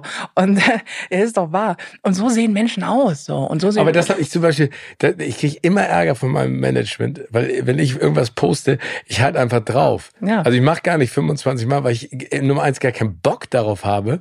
Und Nummer zwei auch denke so, dann, keine Ahnung, hängt mir, also das ist so, ich muss dir überlegen, ich werde dieses Jahr 50, ne? Und wenn ich teilweise Drehs habe, kommen immer noch äh, RedakteurInnen oder Make-up-Artistinnen zu mir und zupfen mir die Haare zurecht und mhm. kämmen die so runter. Und ich sage immer so, das will ich nicht. Ja, aber die stehen überall hin. Sag ich, ja, aber das ist so. Ja. Weißt du, was ich meine? Es ist so komisch, dass, äh, aber deswegen finde ich so gut, dass du auch sagst, man will das perfekte Bild, aber braucht man das perfekte Bild gar nicht, sondern äh, also wie gesagt, äh, sogar Brad Pitt sieht morgens aus, obwohl Brad Pitt sieht leider nicht aus wie eine Tüte Quark morgens. Ich glaube, nee. der sieht immer gut aus. Brad Pitt sieht halt immer aus wie Brad Pitt und das ist echt unverschämt. Brad Pitt hat natürlich auch mit ganz vielen Geistern zu kämpfen. Ne? Also mhm. der äh, ist jetzt komplett trocken, der war auch äh, schwerst Alkoholiker. Und ich glaube, es ist auch schwierig, äh, der schönste Mann der Welt zu sein. Glaube ich auch. Ähm, und so rumzulaufen. Und der ist, das ist echt ein cooler Typ. Und ich glaube, der findet sich mit dem Alter viel mehr als in jungen Jahren, ne?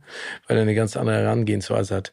Ähm, ist, also der Schritt ist, wir haben jetzt zu viel auch über Emotionalität mhm. in der mhm. Comedy gesprochen. War der Schritt denn dann klar durch diese emotionale Geschichte, die du auch aufgeschrieben hast, durch das Abnehmen, durch das Finden deines eigenen Selbstwertgefühls, dass du dann auf der Bühne landest? Nee. Also eigentlich komplett konträr auch zu deiner Soziophobie, dass du auf einmal da stehst und sagst, hey, hier bin ich. Ich erzähle euch jetzt mal kurz, wie es mir so geht. Nee, es war überhaupt nicht geplant. Es fand in meiner Lebensplanung nicht statt. Auf die Bühne zu gehen wäre das Letzte gewesen, was mir eingefallen ist. Das war auch nicht meine Idee. Aber ich bin froh, dass jemand die Idee hatte. Wer hatte die ja, denn? Ja, äh, Marc, wenn mein heutiger Manager und äh, seit seit ja, ich glaube 122 Jahren äh, mein bester und ältester Freund. Ähm, der kommt aus dem Fernsehen und der meinte irgendwann mal, Rowold meinte zu mir mit dem Buch, weil das ne, ganz gut funktionierte, geh doch mal auf Lesereise, hast du darauf Bock? Und ich zitiere Marc an dieser Stelle sehr gerne und er, ist, er wird immer noch rot und das ist auch zu Recht. Er sagte, wortwörtlich, Lesen ist stinklangweilig, niemand will eine fette Lesen sehen, du musst das performen. Und ich sagte, ja, Digi, alles klar. So, dann, das ist schon mal eine Ansage. Ja, weil er meinte, du bist witzig und du bist entertaining, lass mal was draus machen. So. Und ähm, dann hat man uns gesagt, das dauert Jahre, bis du Bühnenarrangement bekommst. Das fangt früh an. So, ich habe das Buch gerade abgegeben gehabt, rief Marc mich an und meinte so, äh, äh, wir haben das erste Arrangement. Ich so, okay, cool, wann? Und er so, in drei Monaten. Und ich so, was? Er so, Premiere zu deinem Bühnenprogramm ist in drei Monaten. Ich so, was für ein Bühnenprogramm? Was? Wie, wer schreibt das? Er so, du. Ich so, wie? Er so, weiß ich nicht. Jetzt lassen wir uns was einfallen. Und sind da wirklich so mit todsicherem Auftreten bei völliger Ahnungslosigkeit einfach reingestartet. Und ich habe dann ein Bühnenprogramm geschrieben, noch nie gemacht. Habe gedacht, mache ich mal irgendwie. So und hab, es war so Stand-up. Ich habe ein bisschen gelesen, noch aus dem ersten Buch und so. Und es war alles noch so ein, so ein Mix, aber wir starteten halt ausverkauft. So und die ersten Shows waren alle, allesamt, die danach kamen, alles ausverkauft, bumsvolle Hütten. Und ich dachte, was geht denn hier ab? So. Und jetzt läuft gerade das dritte Bühnenprogramm, das vierte bin ich, habe ich gerade angefangen äh, zu schreiben. Da gehen, gehen wir gerade in die Planung mit den Plakaten und so. Und es ist immer noch so, dass ich da sitze, gerade wenn ich, ich schreibe alles selber, dass ich da sitze und denke so, was, was tue ich denn hier? Irgendwann merken Leute, dass ich das alles gar nicht kann, weißt du? So, ich kann es nicht, ganz übles Imposter-Syndrom, so, und denke mal so, oh, ich, irgendwann merken die, dass ich, dass ich selber hier die ganze Zeit nur sitze und struggle und hoffe, dass es funktioniert. Aber das war, das war der Weg auf die Bühne. Und dann stand ich da und war, äh, war sehr verliebt. Ich bin wahnsinnig, ist meine, meine, meine, meine für immer große Liebe, die Bühne. Das, äh, ja. Ist das auch, weil, weil du ja wirklich das habe ich eingangs ja auch gesagt, ein Allround-Talent bist mit all den Sachen, die du tust. Ist das deine große Liebe?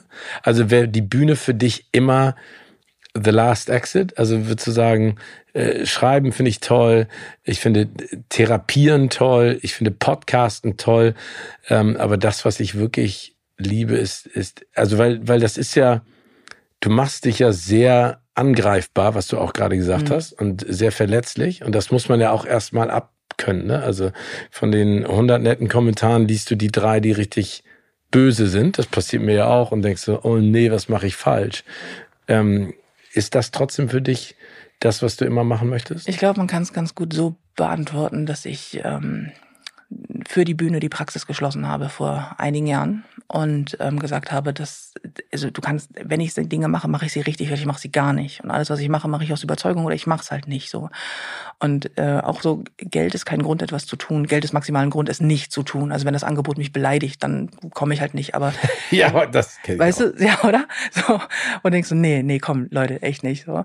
Ähm, aber ich, wenn, wenn du mich fragen würdest, was ich für den Rest, wenn ich nur noch eine Sache machen könnte für den Rest meines Lebens, jetzt Fernsehen, Buch, bla, würde ich dir sagen, Bühne.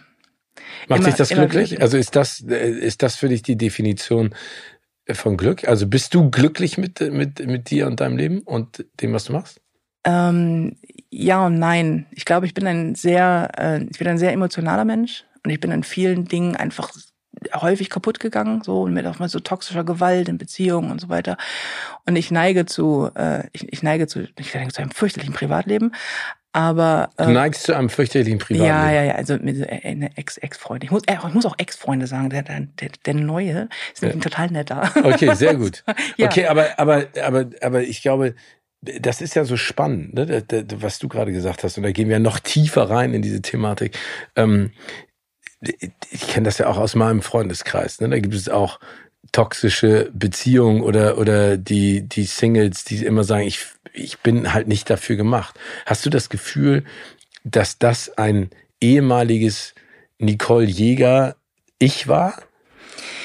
Das Toxische meinst du? Ja. Dieses, ähm, ja, also ich habe ähm, ich habe ich, ich habe über toxische Gewalt geschrieben und weil ich es aus eigener Erfahrung halt eine toxische Beziehung mit einer häuslichen Gewalterfahrung, hauptsächlich hauptsächlich psychischer Gewalt und dann hat mein Ex-Freund ja versucht mich zu erwürgen. So, also das war ja so ja boom, genau, das wenn man das sagt, das ist so geil. Genau den Gesichtsausdruck haben alle gemacht, deswegen habe ich das Buch geschrieben.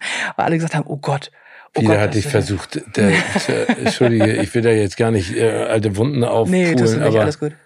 Alles gut. Nee, genau. Also ich hatte, okay. ich hatte eine sehr unangenehme äh, Gewalterfahrung in einer, in einer Beziehung so und das war ganz, alles daran war sehr, sehr kompliziert und schwierig und ich habe sehr gedacht, ich bin damit alleine. Ähm, und vor allen Dingen auch so dieser, dieser Gap zwischen, du stehst in der Öffentlichkeit, auf Bühnen, im Fernsehen, irgendwie überall, überall liest du deinen eigenen Namen und alle sind so, wow. Und dann kommst du nach Hause und denkst so, warum?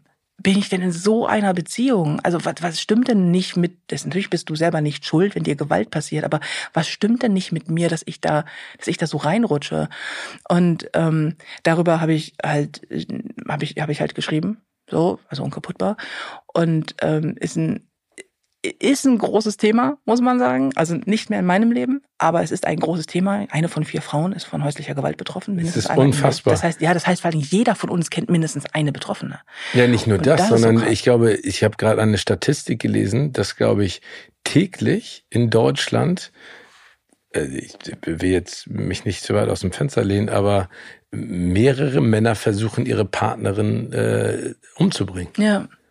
Also, also als wäre es sowas wie Brot kaufen. Ne? Ja, also und und und ähm, auch also diese Domestic Violence, ne, oder auch diese diese Stalker-Geschichte. Äh, und dann gehen wir gleich mal wieder zu positiveren ja, Themen bitte. über. ähm, äh, auch da ist die Gesetzeslage ja so absurd in Deutschland, ne? Also ähm, ich, ich weiß jetzt von einem Fall, ähm, wo, wo mir diese Person, und deswegen werde ich ein bisschen schwammig, um da keine Situation hervorzurufen, erzählt hat, wie die Gesetzeslage ist und mit was für einer Verzweiflung mhm. die vor diesem, vor dieser Situation stehen und gesetzlich denen nicht geholfen werden kann, sondern, und das ist ja, glaube ich, in aller Munde, das wissen alle, erst wenn wirklich etwas Schlimmes passiert. Ja, die Gesetzeslage in Deutschland ist da schwierig. Aber, aber es kann doch nicht sein, dass die Konsequenz ist, dass dir oder irgendjemandem da draußen etwas Schlimmes passiert und wir reden ja davon, schlimm kann schwer verletzt bis tot sein mhm. und dann greift erst das Gesetz an. Wie absurd ist das denn bitte? Das ist total absurd, weil zumal ist das auch schon, das gibt es auch ganz anders in unserer Nähe. Spanien zum Beispiel handhabt das komplett anders. Ich weiß das zufälligerweise, weil mein Lebensgefährte ist Spanier und Staatsanwalt. So und äh, mit der, der Thematik von ähm, von häuslicher Gewalt, also halt irgendwie Gewalt gegen Frauen vor allen Dingen häufig zu tun hat, weil das sehr hart geahndet wird da, weil die Androhung der Strafe schon sehr hoch ist, ob sie nun durchgezogen wird oder nicht, aber du hast einfach schon eine ganz andere Hürde zu nehmen. In Deutschland ist das sehr, sehr schwierig. Und deswegen habe ich auch, auch um zu, also um zu sagen, man, man kommt da raus, und das ist aber nicht so einfach, dieses Buch geschrieben und um auf deine Frage zu antworten und dann wahrscheinlich auch ein bisschen aufs Positivere zurückzukommen. Ähm, ich glaube schon, dass es ein, dass, dass es zwei zwei Versionen von mir gibt. Also die, die Nicole vor all dem, was passiert ist oder vor jetzt quasi und die, die sehr viel daran gearbeitet hat, dass es nicht mehr passiert. Und ich sage dir, das wird mir nicht nochmal passieren. Auch diese Art von schlechten Beziehungen wird mir nicht nochmal passieren. Das hat was mit dem Selbstwert zu tun. Also ganz viel. Es hat was sehr, also wenn dir Gewalt passiert, bist du niemals schuld. Ich kann das nicht oft genug sagen, weil gerade ähm, Opfer häuslicher Gewalt fühlen sich schuldig. Sind sie niemals. Ja, das ist ja auch die Abhängigkeit, die, die, da, die da, dazu führt, dass ja, und die Täter-Opfer-Umkehr, also genau. dass der Täter das Opfer glauben lässt, es hätte es verdient und so. Mhm. Und dass, dass man selber da, da so, so hart, einen harten Weg geht, um da rauszukommen, das hat was mit deinem eigenen Selbstwert zu tun. Mit dem struggle ich ja eh schon mein ganzes Leben so. Und deswegen schreibe ich darüber auch Bücher, unter anderem halt halt, halt das. Und ähm, ich glaube, für mich ist Kunst ist meine persönliche Delfintherapie. Menschen zum Lachen zu bringen, ist meine Therapie. Ähm, zu, zu schreiben ist meine Art des Umgangs und auch zu, mich immer wieder zu reflektieren. Ich bin ja leider sehr schonungslos, auch mit mir. Das ist manchmal sehr nervig, macht aber gute Gags, muss man sagen.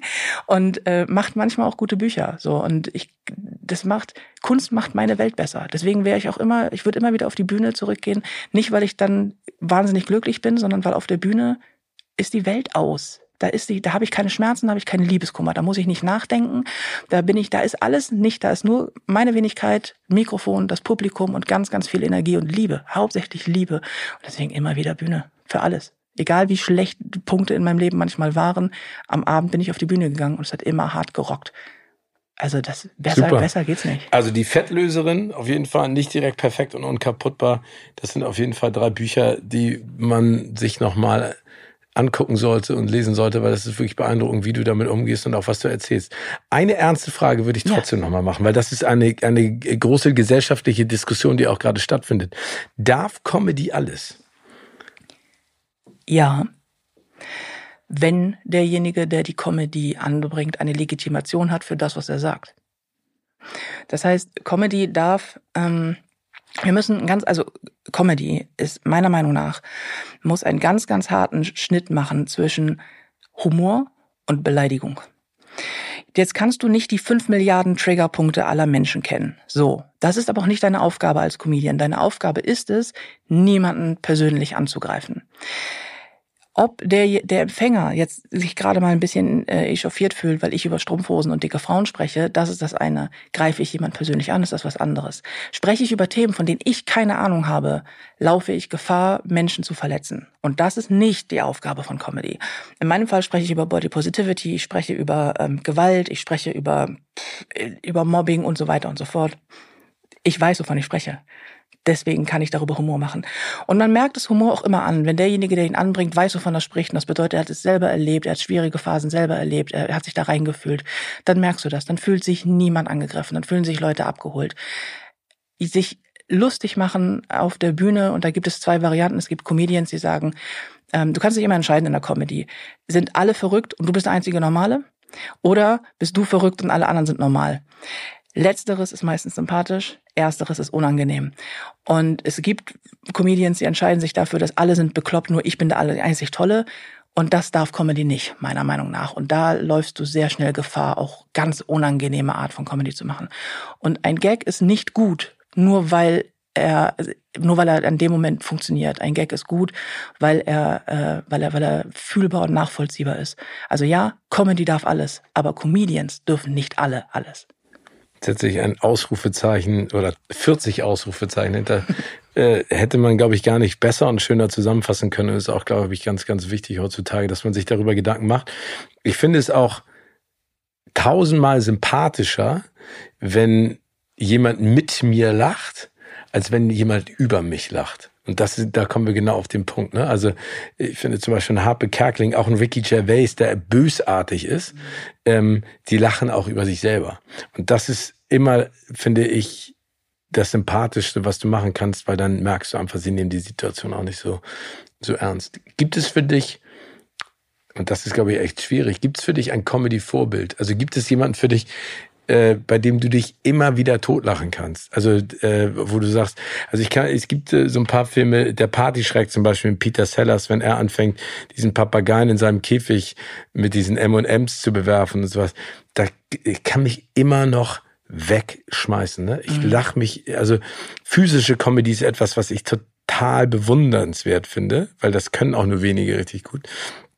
Ähm, Will Ferrell ist für mich ein Gott aber mhm. weil Will Ferrell genau das macht, was du gerade erzählt hast, äh, der ist unfassbar sympathisch, extrem intelligent, der macht sich nie über andere lustig, sondern immer über sich selber lustig und dann über andere. Also er ist, er ist sozusagen der Be Bekloppte unter den Normalen.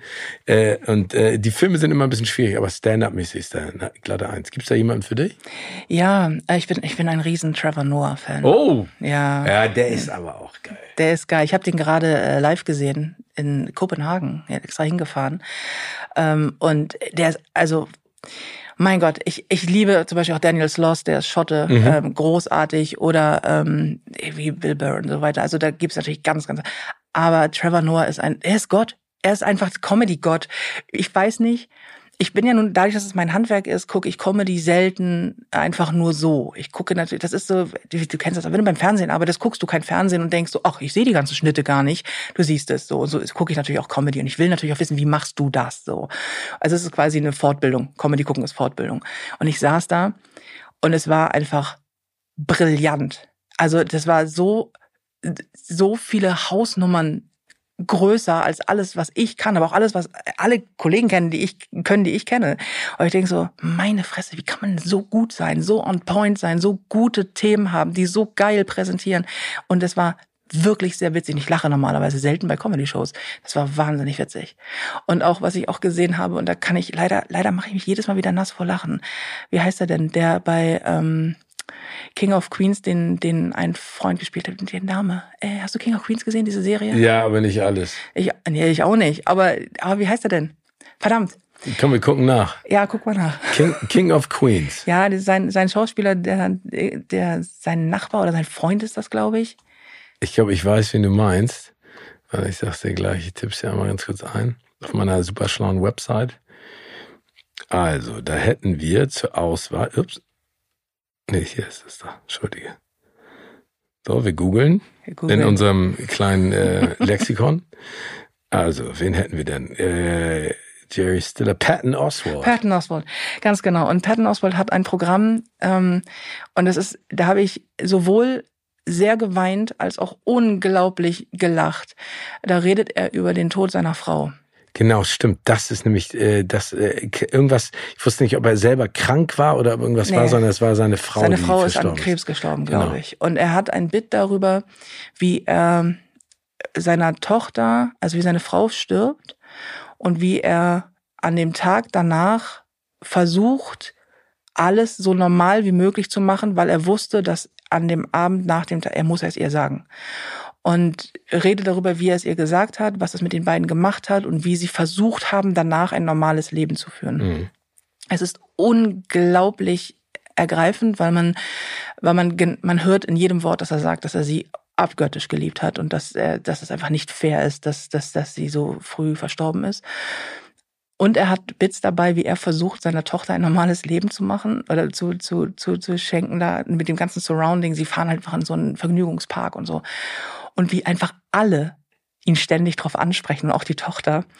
Und da gibt's ein Bild, wo er bei der Flughafensicherheit mit seiner Tochter einfach nur fliegen will. Es war Muttertag und die sind weggeflogen und kamen dann zurück und er sagte, oh, wir haben alles geschafft, ja, wir haben alles, keiner hat was gesagt, wir haben diesen extra Weg und kommen zurück irgendwie und dann die Flughafensicherheit so, ach und Mensch, und dein, deine Mutter ist gestorben, dir geht's bestimmt nicht gut. Und er darüber dann ein ich habe mich nass gemacht. Wirklich, ich saß auf meinem Sofa, ich habe das Netflix-Special übrigens, ich saß dann und dachte, ach, wie kann denn das so das ist so schlimm und so witzig und so bösartig. Oder er erzählt, wie er dann an, am Grab seiner Frau sitzt und ganz traurig ist und dann Blumen mitgebracht und mit ihr spricht. Und nebenan sitzt so eine Familie, die mit so, mit so einer Boombox, so ein Ghetto-Blaster da und Musik und Essen macht und so. Und und er sagt, das war ganz schlimm. Und er immer so, ja, du fehlst uns schon sehr. Und von rechts immer so, mäh, mäh, mäh, mäh, mäh.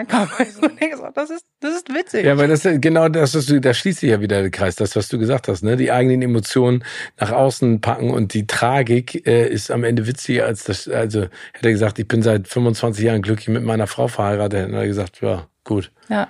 Gönnen wir dir nicht. Ja, und die, genau. Und die Kunst ist einfach herauszufinden, was ist in ganz schlimmen Situationen eigentlich das Witzige. Mhm. Und das ist ja das, das ist ja der Handwerk, das Handwerk dann am Ende. Und das ist, das ist wahnsinnig. Das ist ja wie bei einer Beerdigung äh, lachen. Ich habe ein Beerdigungsbild auf der Bühne im aktuellen Bühnenprogramm. Es ist das mit Abstand am bestlaufendste Bild. Es ist bitterböse, so. Ja. Und es geht darum, dass äh, ein Familienmitglied von mir gestorben ist. Die Geschichte stimmt übrigens. Familienmitglied gestorben ist und die passte nicht in ihren eigenen Sarg. Und ich war auf der Beerdigung und ich bin einfach nur mal ein verdammter Comedian. Und das Problem ist, dass wenn du, wenn du so denkst, wenn du in allem Übel auch immer versuchst, das Gute zu sehen oder das Humorvolle, siehst du das auch. So. Das ist nicht sehr angebracht auf Beerdigung. Und da gibt's ein Bit drüber. Das ist einfach wahnsinnig witzig. Ich habe ich hab schon, ich habe mit meinen Brüdern leider schon zweimal ein Lachflash gekriegt auf einer, äh, auf einer Beerdigung. Ja. Und das war, aber das ist ja dieses Klasse, du darfst nicht lachen, aber es, es ging nicht mehr, ne? Und ich, ich habe nur meinen Bruder angeguckt und den anderen, ey, wir konnten, das ging nicht, es ging nicht, es ist aus uns rausgeplatzt. Es war wie so eine, wie so eine, der war so ein Dampf hinter, das war total geil. Ähm, Nicole, ich würde gerne äh, eine kleine Rubrik mit dir machen. Jawohl. Und zwar nennt die sich Fast and Furchtlos. Also mhm. Es geht ein bisschen um Geschwindigkeit. Ich stelle dir eine Frage und du gibst mir eine schnelle Antwort. Okay. Hund oder Katze? Katze. Ich habe eine Katze. Wie heißt die? Ähm, also offiziell heißt sie äh, Prinzessin, aber die meiste Zeit heißt sie einfach nur Piepsmaus. Und wir möchten nicht darüber sprechen, warum, ich weiß es auch nicht, aber okay. irgendwann wurde sie dann die Piepsmaus und jetzt ist sie die. Ah, also du, du liebst Katzen, äh, Katzen oder ist das, weil man sagt ja, Hunde haben Herrchen, Katzen haben Diener. Ja, das ist, äh, das sagen auch Menschen, die keine Katzen haben. Nur, also äh, ich hatte Katzen. Ah, empfandest also du das ich, so? Und, und, äh, und äh, also ich, ich habe, das war immer eine Hassliebe. Ah, ich, ich liebe meine Katze sehr und ich habe ich hab immer schwarze Katzen und ich habe immer so, ich, ich habe ein Herz für alles, was kaputt ist. Und habe dann immer bei dem letzten, bei der letzten schon und bei dieser jetzt auch, die ist ganz, in der Pandemie kam sie und habe immer so misshandelte Straßenkatzen, so misshandelte Straßenbabys, die dann kommen mit irgendwie gebrochenem Schwanz und irgendwie kaputte Zähne und, oh. und die musst du dann aufpäppeln und dann äh, haben sie ein schönes Leben und das hat sie und äh, so kommen sie zu mir und irgendwie, ich, ich liebe Katzen und du musst mit ihnen bei Regen nicht raus und das finde ich ziemlich gut. Weil da muss ich ja unter Menschen und wie wir festgestellt haben, Menschen gruselig. Was hast du das letzte Mal zum ersten Mal gemacht? Ich habe äh, das. Oh, ich habe mich das erste Mal echauffiert über etwas, das ich richtig toll fand eigentlich. Und zwar, ich bin ein großer Quentin Tarantino-Fan. Oh. Ja, großer Quentin ja. Tarantino-Fan.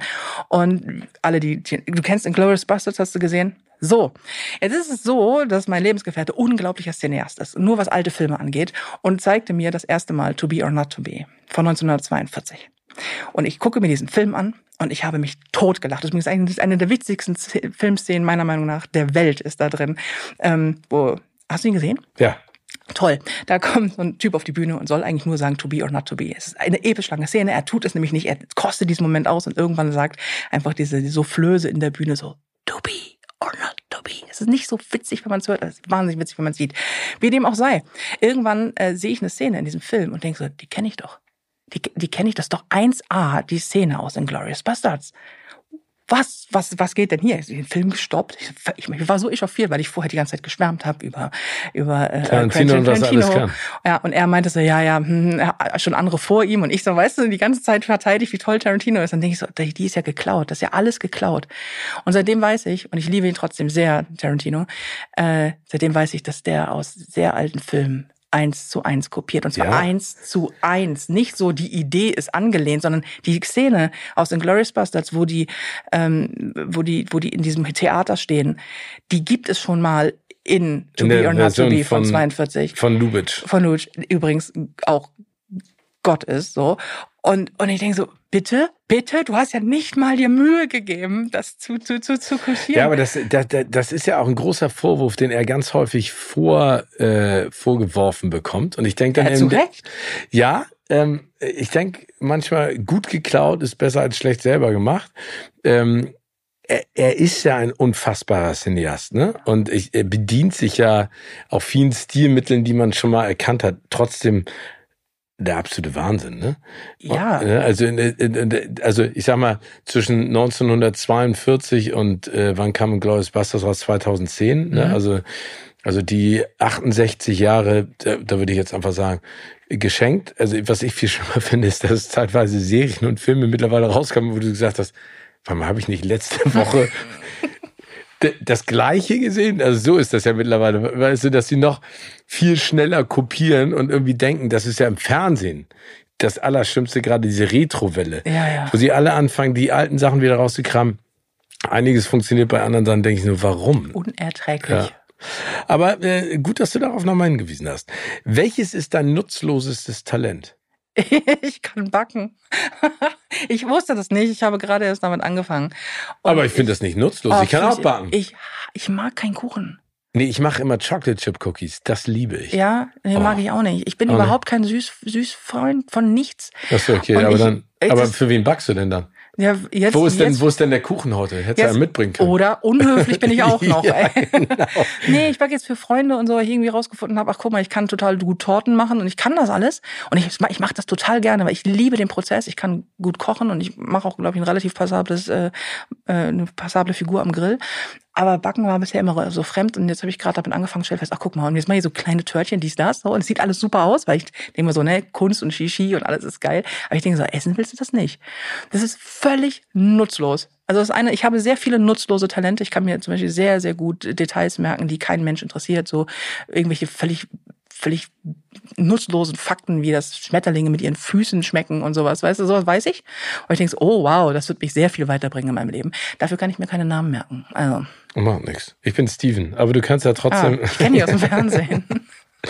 äh, was würdest du Anthony Hopkins gerne mal fragen? Oh. Ob er glücklich ist. Das finde ich eine zu selten gestellte Frage, ehrlich gesagt sogar. Aber ich glaube, der ist glücklich. Ja, glaubst du? Also er hat, äh, ich habe mal ein Interview mit ihm gesehen, wo er äh, nach Regrets gefragt wurde. Ne? Also ob er irgendwas äh, in seinem Leben bereut. Und er hat gesagt, das Leben ist zu kurz. Er hat gesagt, das Leben ist zu kurz, Dinge zu bereuen. Man muss davon lernen aber man muss nach vorne gucken, man muss das Leben leben. Und ich glaube, dass der extrem zufrieden ist. Der ist ja, ähm, war ja auch äh, schwer Alkoholiker. Also der, der hat ja auch viele Tiefphasen überlebt, äh, durchgestanden. Wenn du dir mal überlegst, wie seine Karriere auch in den letzten fünf bis zehn Jahren nochmal, also abgesehen von Schweigen der Lämmer, mhm. aber was der jetzt auch in den letzten Jahren nochmal gemacht hat. Unfassbar. Glücklich ist ja, ist ja auch eine, Das ist eine Killerfrage. Auch eine, Glück ist auch überschätzt, glaube ich.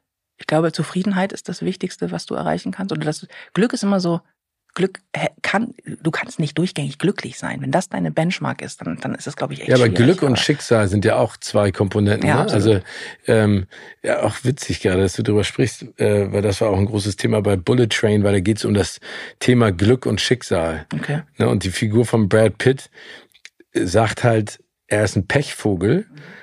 Dabei ist er ein Pechvogel und bringt anderen Glück. Also es ah. ist total, es ist völlig absurd, aber ich finde, das, hochphilosophisch könnte man echt länger drüber sprechen. Aber glücklich finde ich auf jeden Fall eine herausfordernde Frage, wo du immer ein Gespräch draus gewinnst. Und das will man ja, wenn man Anthony Hopkins trifft. Ich kann halt unglaublich schlecht Smalltalk. Das bricht mir immer bei Aftershow-Partys und so das Genick.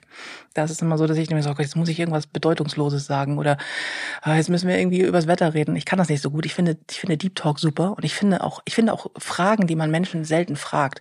So, was hast du das letztes Mal bereut? Also ich finde, das weißt du, so, so Dinge, wo man denkt, so, ich, wenn du jemanden, wenn du dich schon mit jemandem unterhältst, dann lern ihn halt auch kennen. Deswegen finde ich, bist du glücklich oder bist du zufrieden?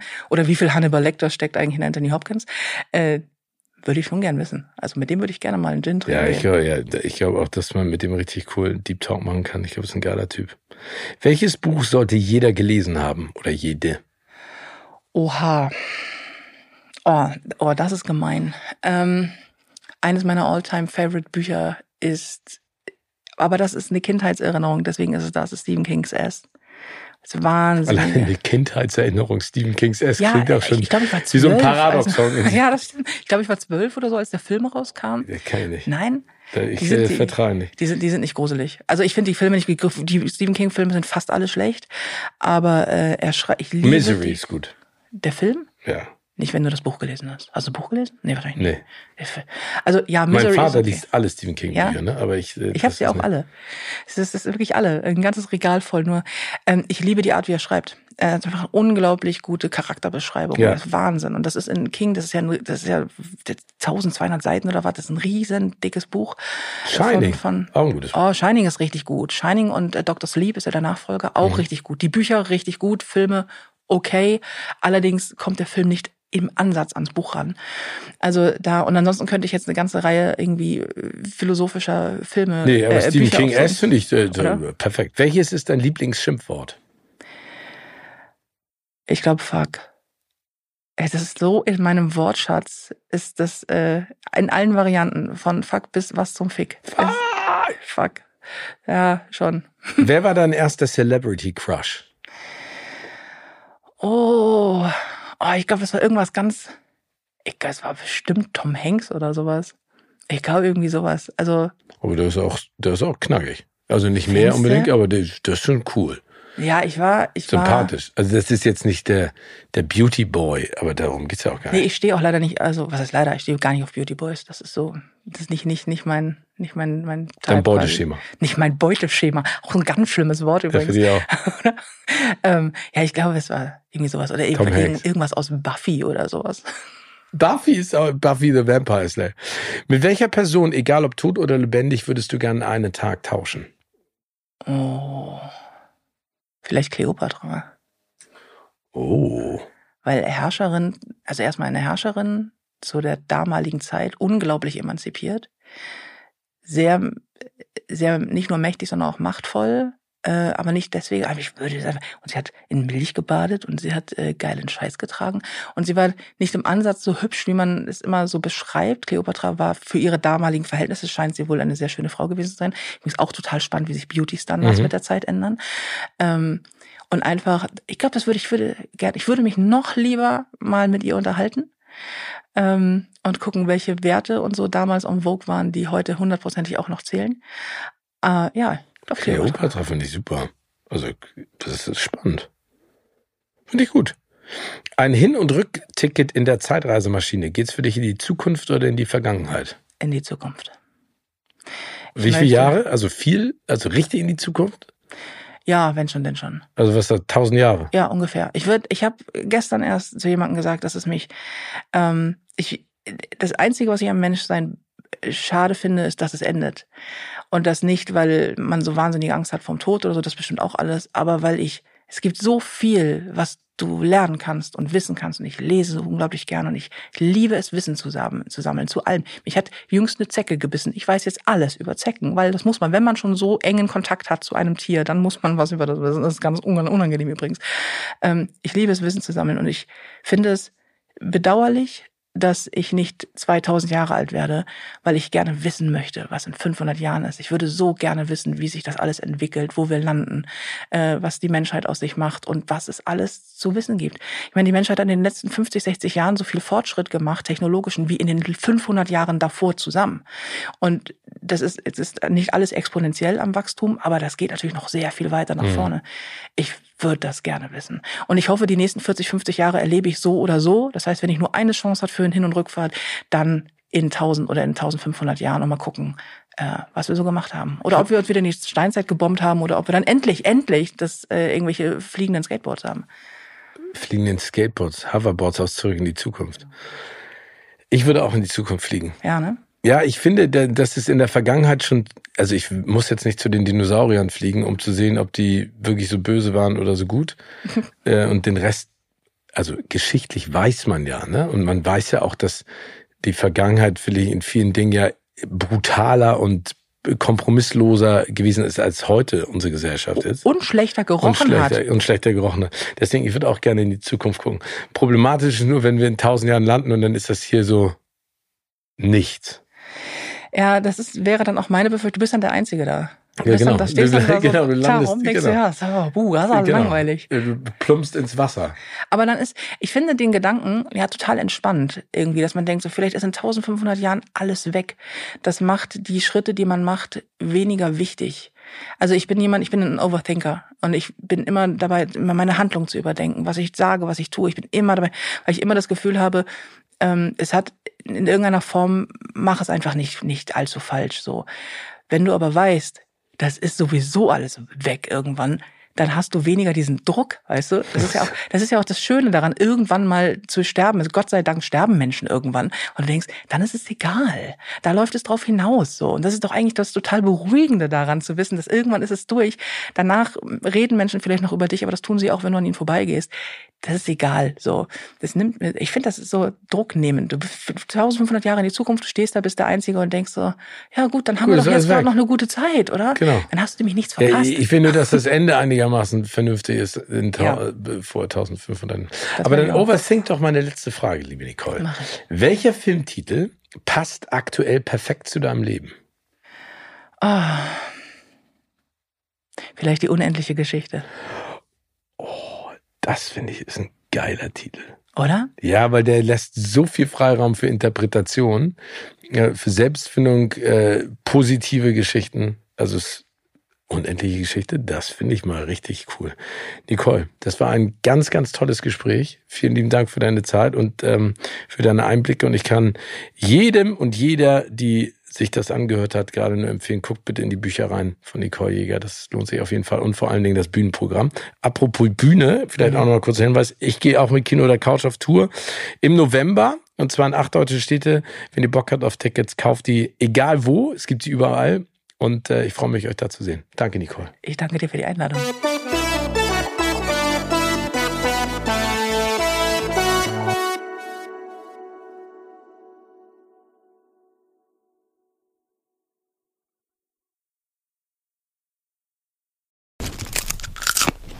Kino oder Couch wurde euch präsentiert von unserem Kinopartner Sinistar.